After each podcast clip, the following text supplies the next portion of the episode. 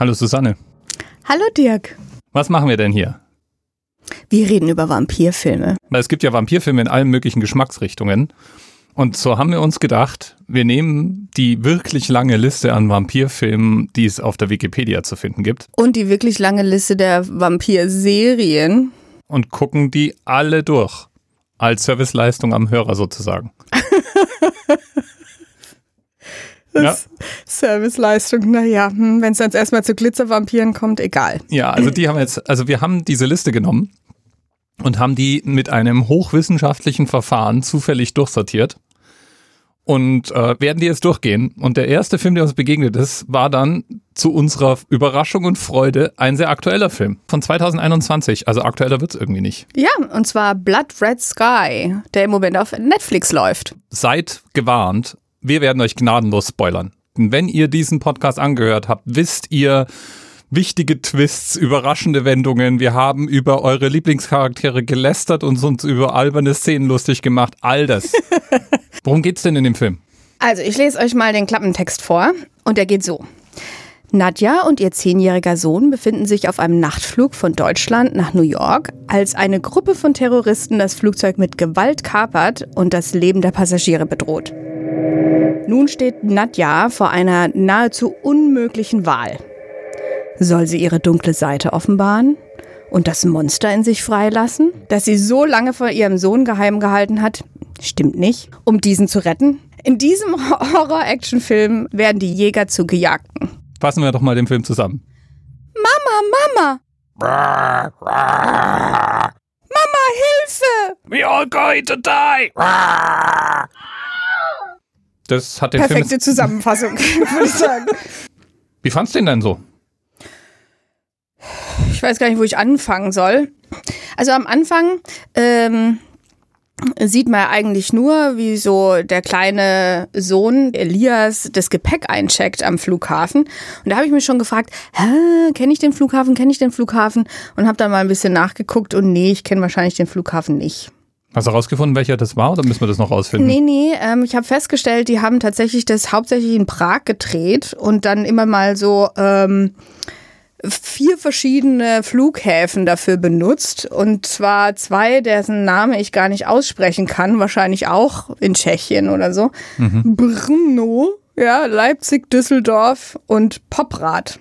Düsseldorf hatte ich tatsächlich mal irgendwo zwischendurch vermutet, aber das war halt dann inkonsistent. Ja, ich habe dann andere Bilder gesehen, da dachte ich mir, ah nee, es kann nicht Düsseldorf sein. Ja, die haben ja das irgendwie zusammengemixt. Und dann, ähm, also wie gesagt, die waren äh, in der Slowakei und in, in Deutschland und, und auch in Schottland, wo sie dann irgendwie Airshots gemacht haben von ähm, mit einer Drohne. Mir fiel jedenfalls auf, dass der Film tatsächlich sehr hochwertig daherkam. Also der hat sich gut anschauen lassen. Das ist ein moderner Film mit ja. modernen Special Effects. Also das, äh, jedenfalls der, man sieht am Anfang den Bub, wie er zu dem Flughafen kommt. Und ich stelle gerade fest, es stimmt gar nicht, weil es fängt ja eigentlich an in Schottland, wo nämlich dieses Flugzeug landet und man denkt sich gerade, ah, was ist denn da? Und es landet so wackelig und stellt dann fest, naja, das war anscheinend jemand, der eigentlich normalerweise kein Flugzeug landet, der dieses Flugzeug auf den Boden gebracht hat. Und das ist ja fast eine klassische Szene. Du hast so diesen, diesen Flight Control Heino, der am Mikro sitzt und irgendjemand, der nicht fliegen kann, erklärt, wie man einem Flugzeug landet. Und dann sieht man, wie dieses Ding wackelig reinkommt und man sieht so einen Special Forces Typen, der der, ähm, der und, und Truppen, die dann sofort dieses Flugzeug umsetzen. Ja, und der war uns auch gleich bekannt. Den kannte ich nämlich von Outlander. Er spielt diesen netten Schotten, der hat immer so einen tollen Akzent. So, ich höre dem gerne zu. Ähm, wie heißt denn der äh, Mann? Ich glaube Graham McTavish oder so. Ja, genau, Graham McTavish. Ja, jedenfalls der spielt also den Boss von denen und der schickt dann seine Truppen los und die umringen irgendwie das Flugzeug und äh, dann kommt aus der Klappe dieser kleine Junge raus und der Zuschauer denkt sich dann, äh, äh? Und dann ähm, versorgen die halt den und so weiter und dann erzählt er die Geschichte im Grunde, was passiert ist.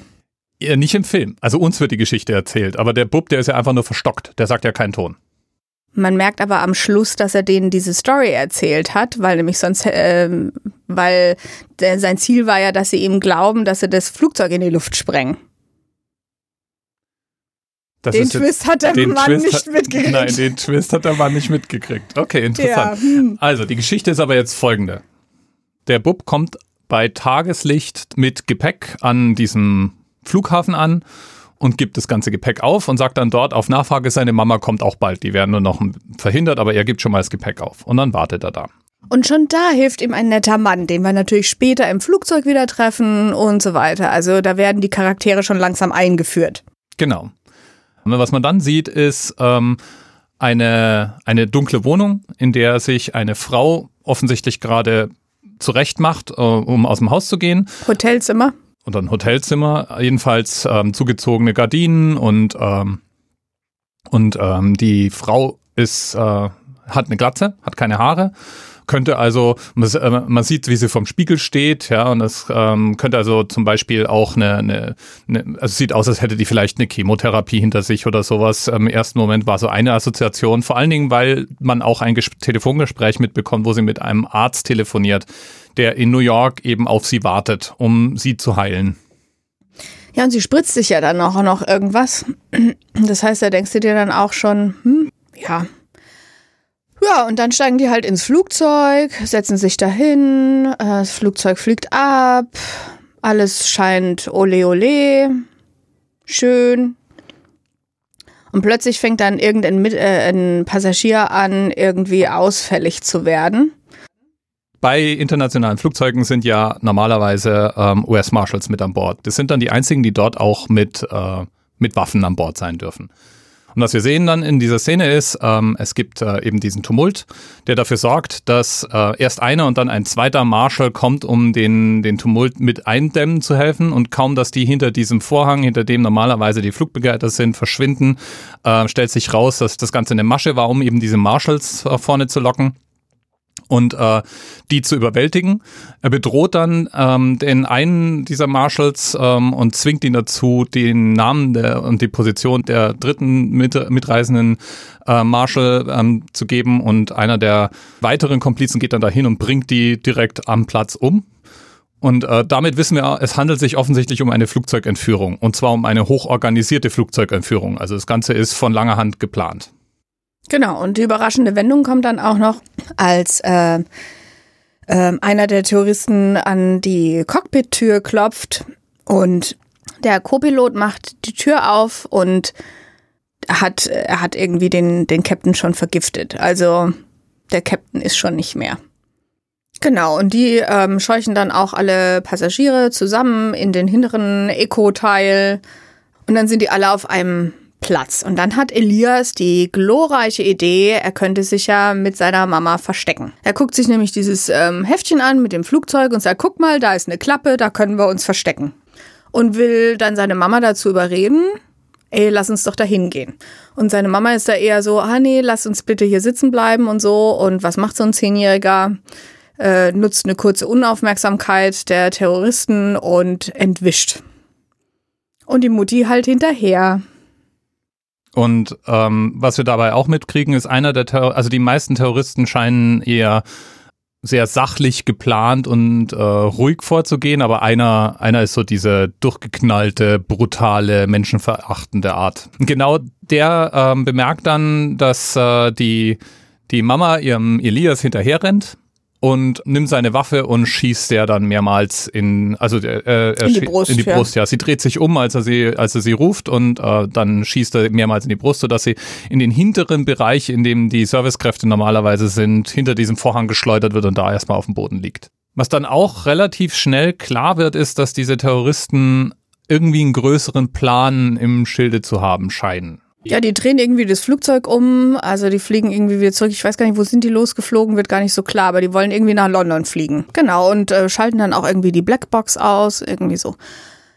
Ja, äh, und ja, bis jetzt war noch nichts von Vampiren. Ne? Nee, das kommt jetzt. Das, weil, weil es nämlich interessant, während sie da, äh, Nadja da so liegt, hat sie nämlich auch so Flashbacks. Also wir, wir kriegen so nach und nach dann ähm, mit, wie eigentlich ihre Geschichte ist, wie das überhaupt alles so kam. Aus ihrer Sicht natürlich. Also wie sie ein Vampir wurde. Die, oh, der, Spoiler. Spoiler, sie ist der Vampir. Wobei das, äh, also das, den Verdacht haben wir ja sowieso schon, ja? ja. Also wir wissen, es ist ein Vampirfilm und das verdammte Filmposter gibt's ja schon her. Ja, ja? genau. Das, ähm, Jedenfalls ist dann auch ganz klar, Vampire kann man nicht einfach so erschießen. Ja, die Terroristen glauben, sie ist tot, aber in Wirklichkeit ähm, wacht die natürlich dann da hinten auf. Verschätzt. Was wir jetzt komplett ausgelassen haben, ist, dass es dazwischen mal eine Szene gibt, wo man sieht, wie sie sich selbst medikamentiert. Ja, das wird auch irgendwie, also sie hat immer so, ein, ähm, so eine Glasampulle dabei, ähm, aus der sie sich eine Spritze aufzieht. Ähm, man wird im ganzen Film wird man nicht aufgeklärt, was das jetzt eigentlich für Zeug ist.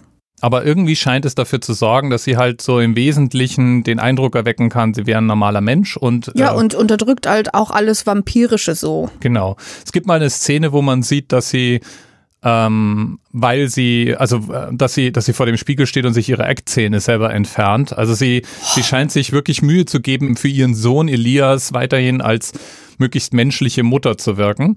Und sie hat eben anscheinend irgendwoher ein Medikament, ähm, das es hilft zu unterdrücken. Wir lernen sogar, woher sie das hat. Aber wie gesagt, es wird nie erklärt, was ist das jetzt für Zeug? Ist es irgendwie Knoblauchwasser oder so? Keine Ahnung.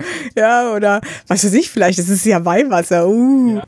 Ich habe ja die These, dass es Vampire in zwei Geschmacksrichtungen gibt, nämlich dieser äh, magisch-mystischen und der naturwissenschaftlichen. Genau, die, die, wo man, äh, wenn man Vampir werden will, erstmal 100.000 Rituale mit irgendwelchem Kram machen muss oder die, wo man halt dann. Die man dann im Spiegel nicht sieht, die genau. sich auflösen können und fliegen und was weiß ich.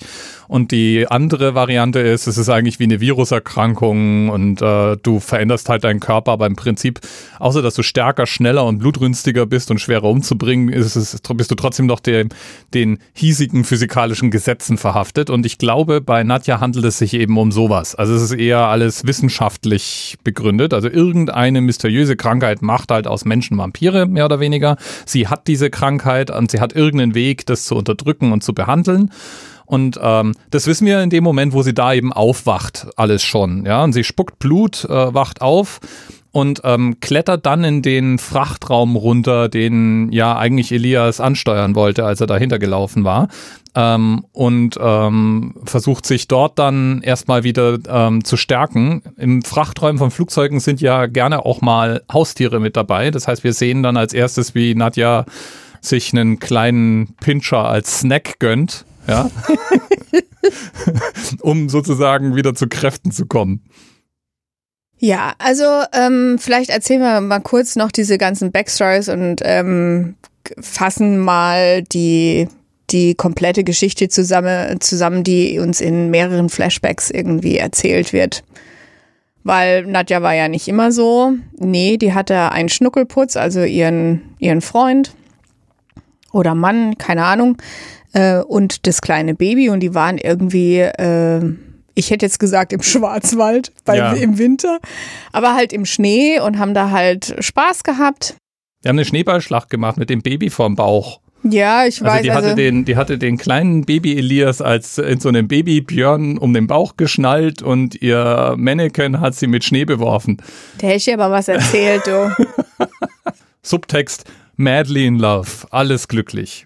Und die beiden fahren dann ähm, nach Hause. Nach Hause, nachts natürlich. Ja. ja, wie man das halt so macht, bei total zugeschneiten Straßen verbringt man den ganzen Tag draußen allein im Wald mit dem kleinen Baby und fährt dann abends in einer alten Klapperkiste im Dunkeln durch den Wald nach Hause. Ja, singend.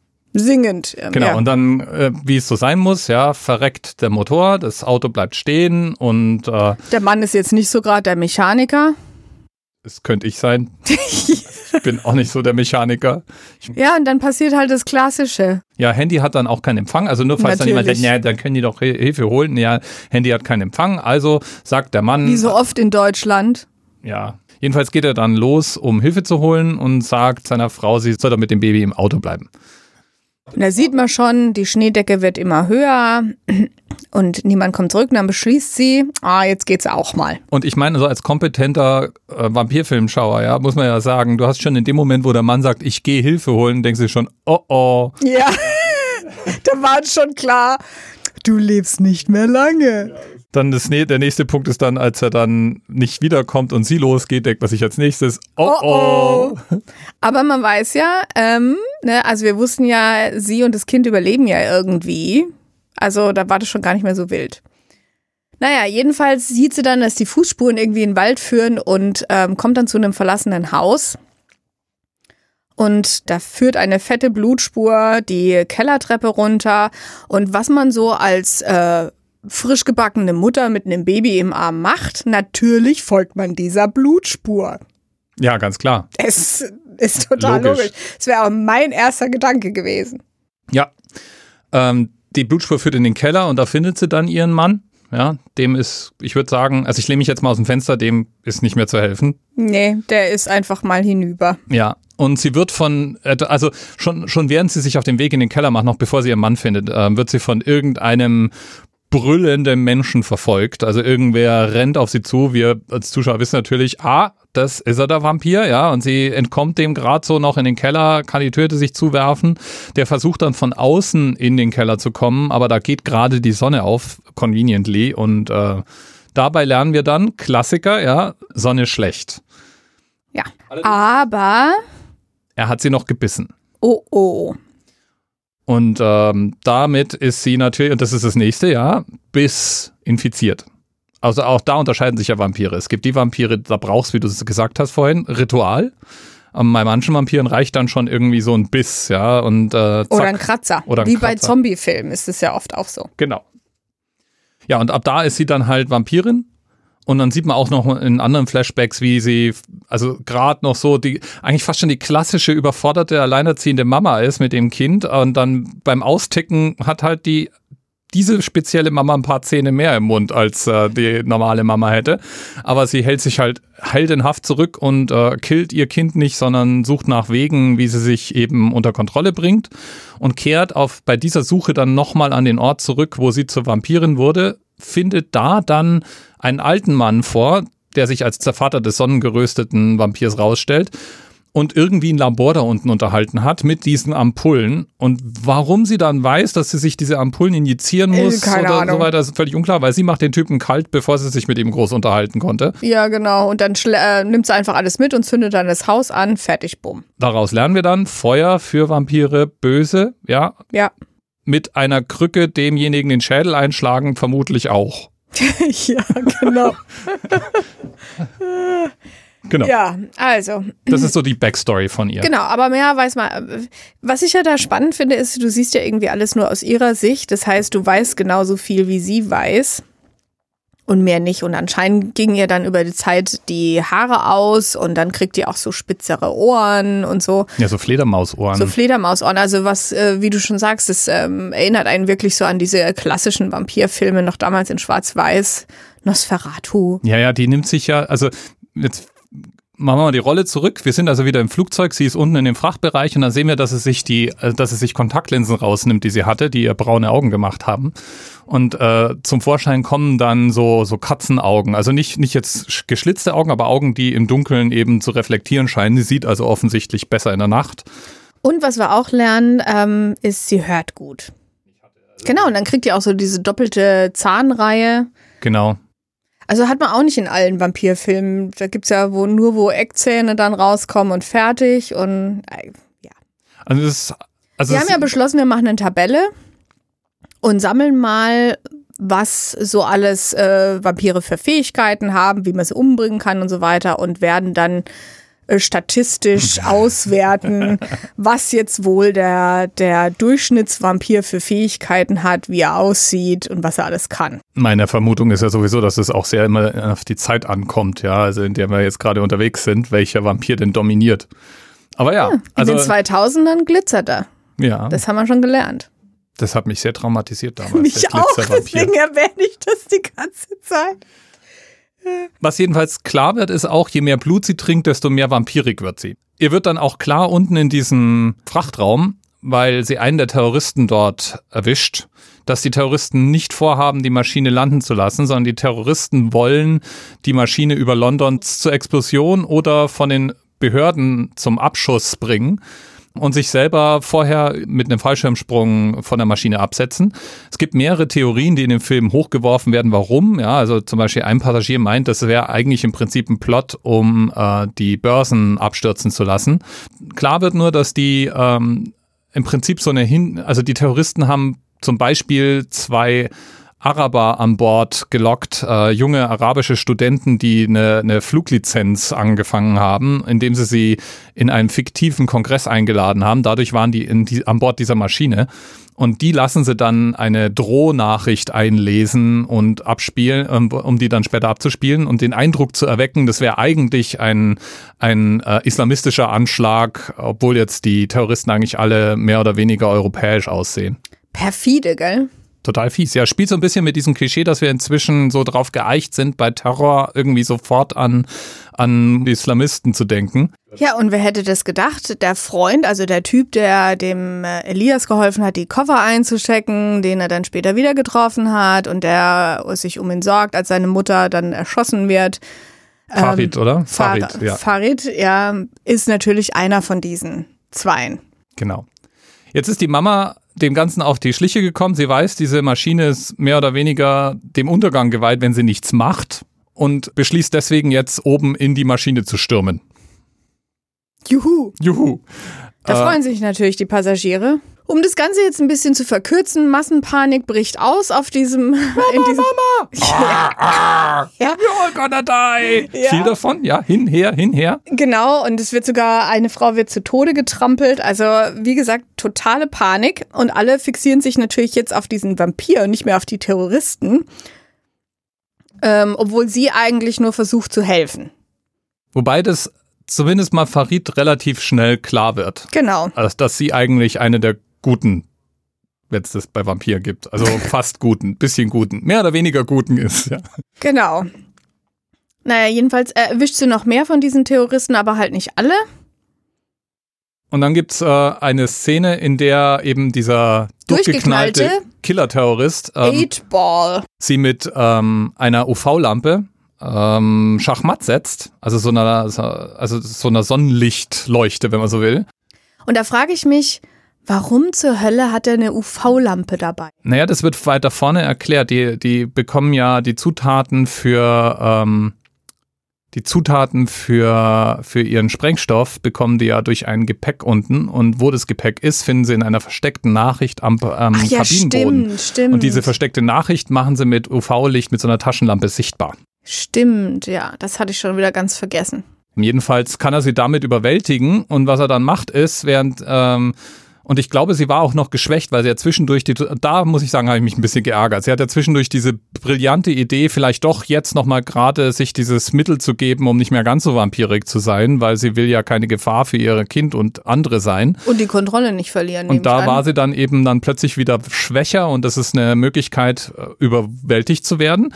Und was er unter anderem macht, ist, ähm, er nimmt eine ihrer Spritzen und nimmt ihr Blut ab und rennt dann ähm, in den Frachtraum runter. Und dann wissen wir als Zuschauer natürlich, oh oh. oh. Oh, oh. Weil bis hierhin ja. hat nämlich äh, Nadja ganz hervorragend vermieden, irgendwen zu beißen. Also sie hat ja nur einen Pinscher ge Die hat den einen Typen gebissen, hat den gleich sofort mit einem Messer kalt gemacht, weil das lernen wir dann auch. Äh, man kann das alles stoppen. Äh, wenn die Umwandlung passiert, äh, musst du noch leben, damit du auch wirklich Vampir wirst. Genau. Wenn du da nicht mehr lebst, wirst du auch nicht zum Vampir. Jedenfalls stürmt er dann runter in diesen Frachtraum und sperrt sich in einen, auch in dem Frachtraum mit ähm, untergebrachten Mercedes oder so, also irgendwie so ein großer Mittelklassewagen mit gepanzerten Scheiben. Ja, irgendwie es muss so ein irgendein Diplomaten Diplomatenwagen oder so sein, weil, wie gesagt, ist ja gepanzert. Ja, und sie kommt da eben erstmal nicht rein und muss sich angucken, wie er sich selber dieses Zeug spritzt und langsam zum Vampir wird. Sie versucht ihr Bestes, ja, also sie, sie ballert erstmal ein Loch in die Scheibe, ähm, dann kommt sie und äh, schüttet ähm, irgendwie Benzin oder was es ist oder Alkohol da rein und zündet Es ist von der Bombe, die die vorbereitet haben, ist es ein Teil, ja. Den schüttet sie da rein und ähm, zündet dann das Auto an. Versucht sozusagen, ihn in dem Auto zu verbrennen. Weil, ich muss sagen, kreativ. Ja, weil aber dann tatsächlich das natürlich äh, einen, einen Alarm auslöst und die dann das Ganze mit, äh, mit Kohlendioxid äh, löschen, das Feuer, ist es dann so, dass dieser, dieser böse Killer-Terroristen-Vampir in dieser Limousine dann nicht tot ist, sondern einfach nur hässlich. also es ist ein hässlicher Vampir. Psychotherroristen-Killer-Vampir. Und ähm, aber wir lernen außerdem daraus, dass man als Vampir auch keinen Sauerstoff braucht. Das lernen wir vor allem daraus, ähm, weil irgendjemand schießt ja dann ein Loch in die, äh, in die Scheibe und dann gibt's Unterdruck und ähm, also wie gesagt, dieser Film hat mehrere Spannungshochpunkte und ich muss sagen, ich habe auch nicht so viele, also nicht so offensichtliche ähm, Logiklücken gefunden. Das fand ich schon mal sehr angenehm, weil normalerweise, wenn ich dann so eine Logiklücke erstmal entdeckt habe, dann macht irgendwie der Film schon keinen Spaß mehr. Und ich denke mir so, uh. aber das war schon wirklich auch, dass die, der Flug, das Flugzeug zum Beispiel automatisch dieses Feuersystem dann, ja, mhm. das ist so. Also die ein Flugzeug löscht Feuer im Frachtraum. Automatisch. Das ist auch sehr beruhigend, dass das das macht, finde ich. Ja, finde so. ich auch. was auch da, was auch wirklich ist, ist ähm, der Film. Der Film hat ja ist ja eigentlich eine Mischung aus ein paar sehr klassischen Plots. Mhm. Also dieses Terroristen übernehmen ein Flugzeug ist ein klassischer Plot. Ja. Ähm, und dann hast du eigentlich alles von, oh, es wird geschossen und dabei wird eine Scheibe entfernt, es zieht ja. jemand nach draußen, wenn er in diesem Kabine die ganze Zeit rumgeballert wird, dass er dann irgendwann mal so, einen, so ein Loch in eine Scheibe ballert, muss ja irgendwie sein. Auch wenn du Terroristen hast, die versuchen, äh, das Cock ins Cockpit äh, zu kommen, weil es gibt jetzt, äh, sag ich mal, der Co-Pilot ist jetzt wieder im Cockpit, einer von den Guten sozusagen oder in Anführungszeichen, wer weiß. Ähm, oh. Und nehmen dann einen Passagier und bringen den um vor der Cockpit-Tür, um Zugang ähm, zu erzwingen. Und als nächsten Passagier nehmen sie ein kleines Mädchen. Also das finde ich auch relativ klassisch. Gut, wir haben also jetzt, wir haben also jetzt sozusagen folgende Situation, ja, fast forward, wie ähm, wir haben wieder die Guten im Cockpit, ja, wir haben Vampirmama, die durch die Kabine Richtung Cockpit stürmt, wir haben böse Vampire, die sich im Frachtraum, den sie einer bis jetzt der beißt natürlich seine Kollegen. Genau, der, der damit beschäftigt ist, mehr Vampire zu machen, mhm. ja, im Frachtraum. Der Frachtraum ist momentan verbarrikadiert. Und in der Panik, die in der Kabine stattgefunden hat, wurde jemand verletzt und zwar tödlich verletzt. Also der hat, äh, der hat im Prinzip äh, einen, einen Nierenriss, glaube ich, sagen die irgendwann und ist im, am Verbluten. Und der bekommt mit, dass es im Frachtraum anscheinend Terrorvampire gibt. Und er sieht das als eine Chance, vielleicht doch nicht zu sterben an diesem Flug. Und das ist, dann der, das ist dann der Idiot, den es, es braucht. Es gibt ja immer einen Idioten in diesem ganzen Ding, ja. Die Blonde, die die Treppe hochrennt. Der Business-Typ, der jedem ganz viel Kohle bietet, um sich retten zu können. Und alle ihm sagen, hm, ja. nee, geht leider nicht. Der ist dann jedenfalls der, der die Vampire aus dem Frachtraum rauslässt. Ja, und ähm, lange Rede, kurzer Sinn. Die stürmen natürlich da raus und dann beißen die jeden, den sie kriegen können. Aus dieser Maschine kommt so gut wie niemand raus. Irgendwann haben wir vorne eben noch ähm, den, den Farid und äh, den, wir haben den Elias und wir haben Nadja, die mal vorne ist und mal hinten in der Kabine, also die da hin und her rennt und äh, versucht, das Übelste zu verhindern. Und irgendwann fassen die alle den Plan, dass sie versuchen müssen, die Maschine irgendwo zu landen, aus dieser Maschine rauszukommen und sie zu sprengen, bevor die Vampire die Maschine ebenfalls verlassen können. Genau. Ich meine, ich gebe zu, da sind für mich so einige Logikfehler drin, wo ich mir denke, wie finden die diesen Sprengsand? Äh, egal. Aber okay, der Plan steht. Und so kommen die eben in Schottland auf diesen verlassenen Flugplatz das ist dann jetzt der Moment, wo wir wieder den Elias sehen, der im Verhör sitzt. Ähm, es wird langsam Nacht im Cockpit, haben wir Farid. In der, Im Flugzeug selber sind nur noch Vampire. Genau, und Farid versucht halt, äh, die Leute zu überzeugen, er ist nicht der äh, Terrorist. Er wurde ja selber äh, gebissen und Nadja hat ihm dann die Hand abgetrennt, damit sich diese, diese ähm, Infektion nicht weiter verbreiten auch kann. Irgendwie ein Klassiker, oder? Also auch also auch so irgendwie muss, ah. muss natürlich sein. Mein, das muss ich sagen, fand ich auch ein bisschen logisch, äh, unlogisch, meine ich, ähm, dass man dann einfach so weiter durch die Gegend läuft und Dinge tut, wie der Farid. Wobei es mag ein, ein arger Motivator sein, wenn du überall Vampire in dem Flugzeug hast. Also Keine wer weiß, Ahnung, was dir also dann glaub, Adrenalin, dein, Adrenalin so alles. Nee, Nein. Ich, ich glaube, dein Körper macht dann erstmal dicht. Also naja, jedenfalls, ähm, wie gesagt, er ist der Einzige, der an Bord noch lebt. Ähm, Und ähm, Elias, der halt bei diesen äh, Army-Kräften da ist in, und versucht, die zu überzeugen, dass sie das Flugzeug bitte sprengen. Und die natürlich auch klassisch. Was? Vampire? Quatsch. Mhm. Jedenfalls umstellen die das Flugzeug und also warum warten die dann, bis es Nacht wird? Ja, ich weiß es auch nicht. Also das fand ich auch ein bisschen Also ich meine, da hätten die ja dann irgendwie das Ding bei Tageslicht einfach mal stürmen können, ja, und dann sehen. Ich meine, ah, Entschuldigung, ich meine, die warten doch, äh, als die da im Schnee, ich, ich gehe jetzt nochmal zurück zu dieser, zu dieser Geschichte mit Nadja und ihrem Schatzi, Putzi, wo sie da im Schnee.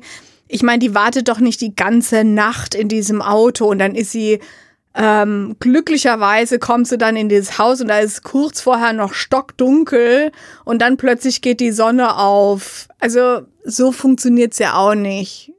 Ja, jedenfalls, ähm, die stürmen natürlich bei Einbruch der Dunkelheit, wie sich das gehört, dieses Flugzeug. Und ist natürlich Halligalli da drin. Also die kommen da rein und es ist aus allen Ecken springt irgendwas, faucht irgendwas. Du siehst halt, dass die völlig, völlig ohne Möglichkeiten sind, sich dagegen zu wehren.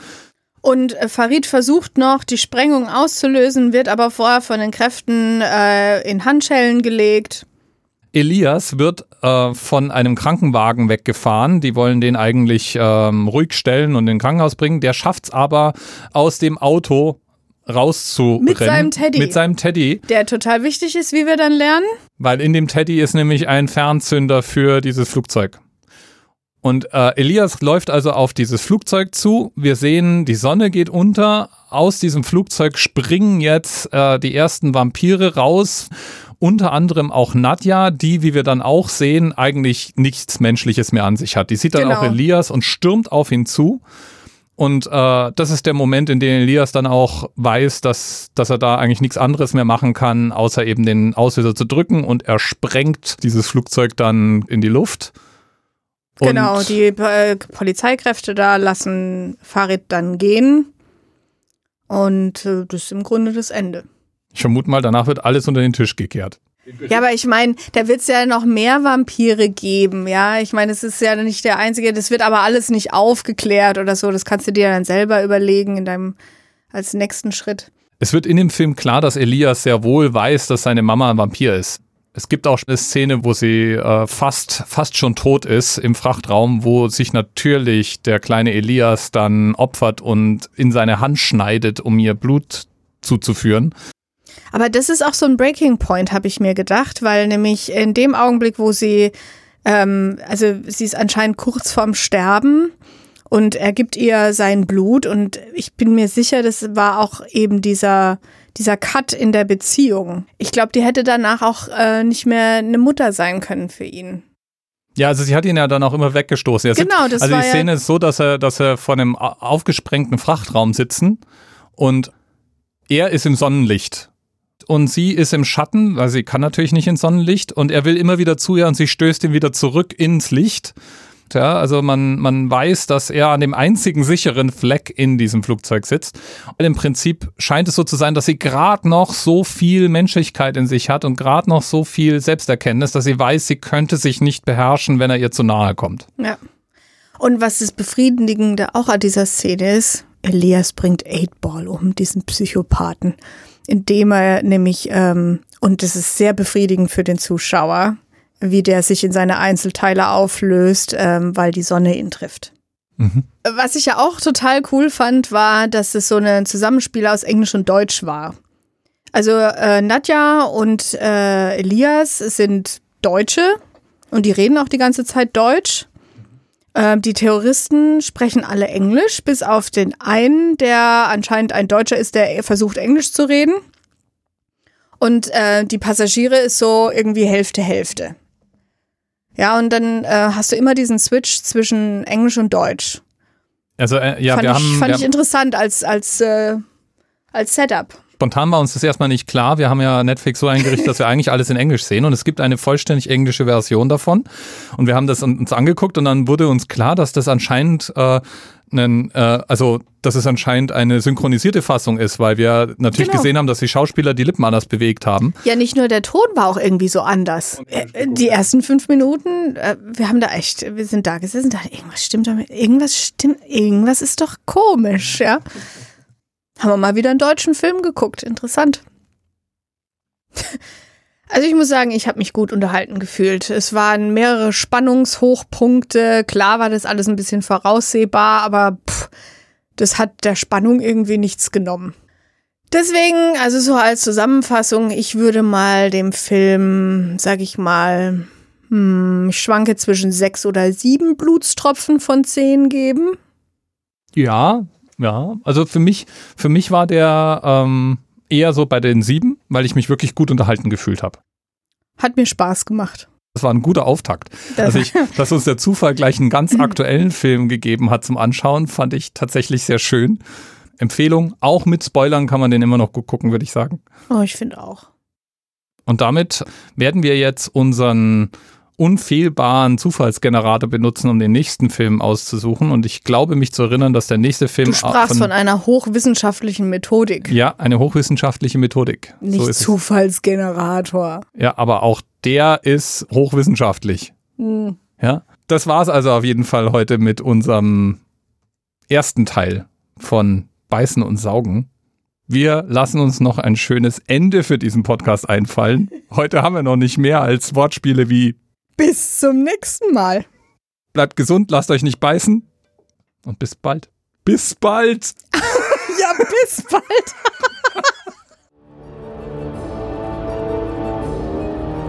beißen.